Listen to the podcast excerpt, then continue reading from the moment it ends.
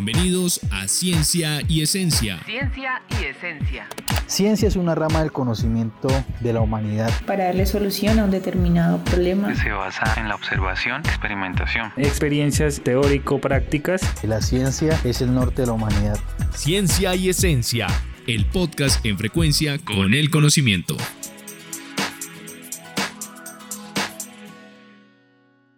Bienvenido a todos nuestros oyentes. Nos complace tenerlos nuevamente con nosotros en el tercer episodio del proyecto Conavi Pesca del Pacífico. En nuestros episodios anteriores exploramos cómo funciona el proyecto, los avances que ha logrado y algunas de las dificultades que enfrentan los pescadores artesanales en alta mar.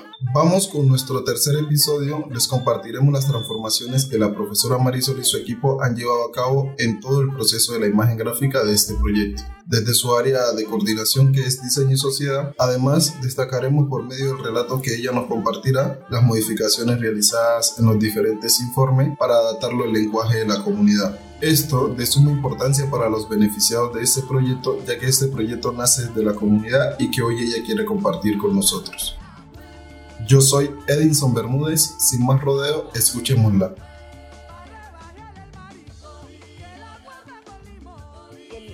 el informe técnico final que se entregó a la Embajada de Suecia. Em, una cosa es lo que habíamos entregado a la Embajada, dando, digamos, como mm, toda la, información de todo el trabajo, como les dije, multidisciplinar y transdisciplinar. Recuerden que aquí hay muchos grupos y mucha gente trabajando, tanto de la Universidad Nacional de Colombia, sede de Medellín, como de la Universidad del Cauca. Nos dieron a nosotros, eh, como grupo Diseño y Sociedad, eh, y el encargado del diseño y las comunicaciones, de toda la estrategia de comunicación del proyecto, para que nosotros transformáramos este informe técnico en un informe para la comunidad. Ustedes no se imaginan eso ha sido un reto eh, muy grande porque ustedes no saben lo que es transformar un informe técnico que dice una cantidad de cifras que hemos encontrado de porcentajes, de valores, de, causas, de consecuencias, eh, para que realmente la comunidad lo pudiera tener en sus manos, ¿no? Entonces, Em, tuvimos que primero hacer una lectura minuciosa de este informe como grupo, como equipo, eh, diseño y sociedad, eh, donde estamos em, cinco personas. Mm, eh, e hicimos esa lectura muy minuciosa que nos llevó mucho tiempo para generar categorías eh, y unas jerarquías que nos permitieran dialogar no solamente con el informe, sino dialogar con la comunidad, ¿no? Eh, para ello dividimos el documento en secciones, que esas secciones las agrupamos desde variables comunes, momentos y procesos vivenciados con los pescadores. Una vez realizamos toda esta, esta lectura, este análisis y generamos esta agrupación de variables, reescribimos los textos. ¿Por qué digo reescribimos? Porque nos tocaba eh, encontrar la palabra eh, mucho más, menos técnica, esa es la palabra, la palabra menos técnica, eh, mucho más contextualizada con el Pacífico, ¿sí? Eh, para trabajar y, así trabajar en el diseño de la pieza gráfica.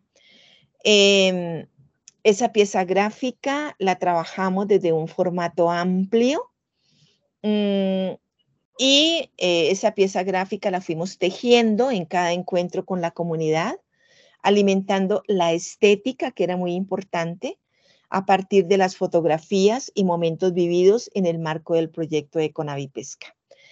Eh, esa retroalimentación fue maravillosa em, porque en la medida que la comunidad iba pasando em, este formato grande, que es em, un formato tipo códice que decidimos, ah, que se va expandiendo sobre el piso y va volviendo una línea larga, larga, larga de imágenes y palabras. Fue muy bello ver cómo los niños, la misma comunidad se iba a leer el formato, cada uno estaba en, en una página distinta, ¿no? Encontrándose con las décimas, con eh, el dibujo, con la fotografía, eh, con eh, el paisaje y con lo que es el informe que le está diciendo al mismo pescador en un porcentaje cuánto se ha perdido la pesca artesanal, cuánto se ha ganado, qué hay que hacer para fortalecerla, qué es lo que hemos encontrado. Y la verdad, se lo digo, no porque yo haga parte del, del equipo de comunicación, pero ha sido todo un éxito. Eh, el informe técnico transformado para la comunidad. Estás escuchando Ciencia y Esencia.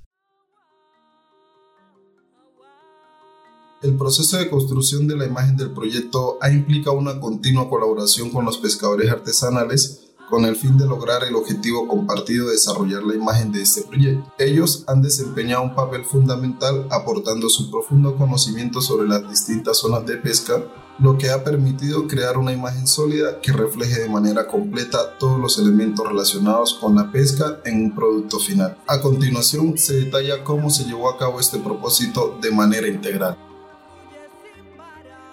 Eh, esas palabras las fuimos agrupando, fuimos generando como un mural de palabras eh, que fuimos conectando con las faenas, eh, con los mismos pescadores.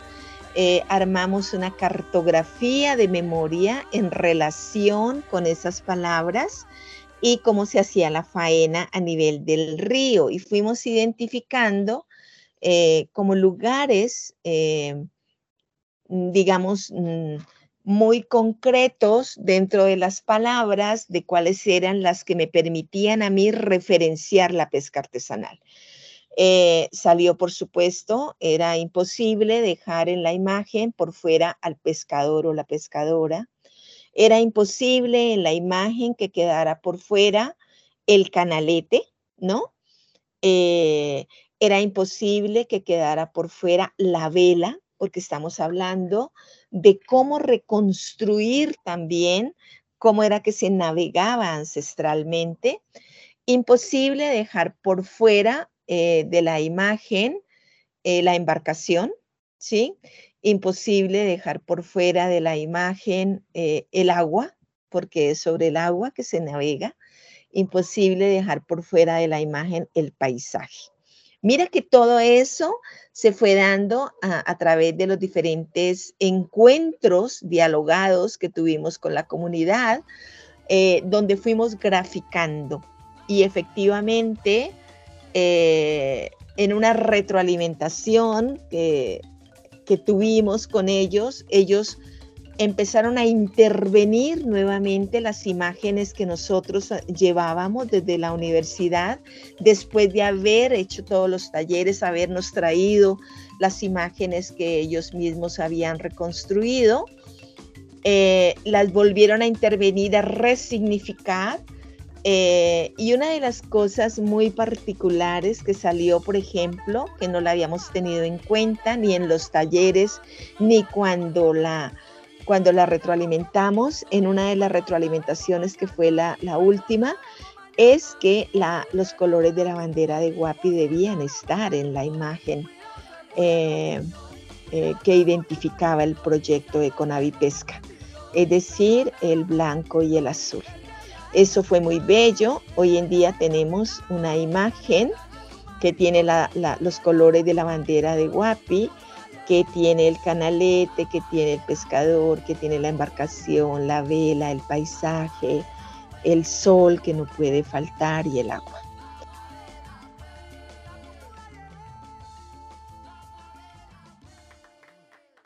Entre otras cosas, han estado trabajando en la entrega de una embarcación a los pescadores con una estrategia basada en combustibles no fósiles, lo que la hará mucho más sustentable y sostenible a lo largo del tiempo. Eh, esta embarcación por ahora será de tipo híbrido, lo que significa que utilizará una cantidad reducida de combustible, lo que la hará mucho más sustentable y sostenible a lo largo del tiempo. Aunque es difícil eliminar completamente el uso de combustible en este momento, pero han ido incorporando otras fuentes de energía que reducirá significativamente su consumo hasta llegar a la transición de combustibles no fósiles. Agradecemos a toda nuestra audiencia por acompañarnos en este episodio. Los invitamos a continuar sintonizando nuestros podcasts que hablan de ciencia y esencia, en frecuencia con el conocimiento del Cauca. Si desean ampliar esta información, recuerden seguirnos en nuestras redes sociales arroba CDT en Spotify como Ciencia y Esencia. Yo soy Edinson Bermúdez, hasta el próximo episodio. Este podcast fue adaptado a partir de las investigaciones y consultas realizadas a mayoras y mayores y personas conocedoras de las diferentes prácticas ancestrales y territoriales de los municipios del litoral pacífico caucano.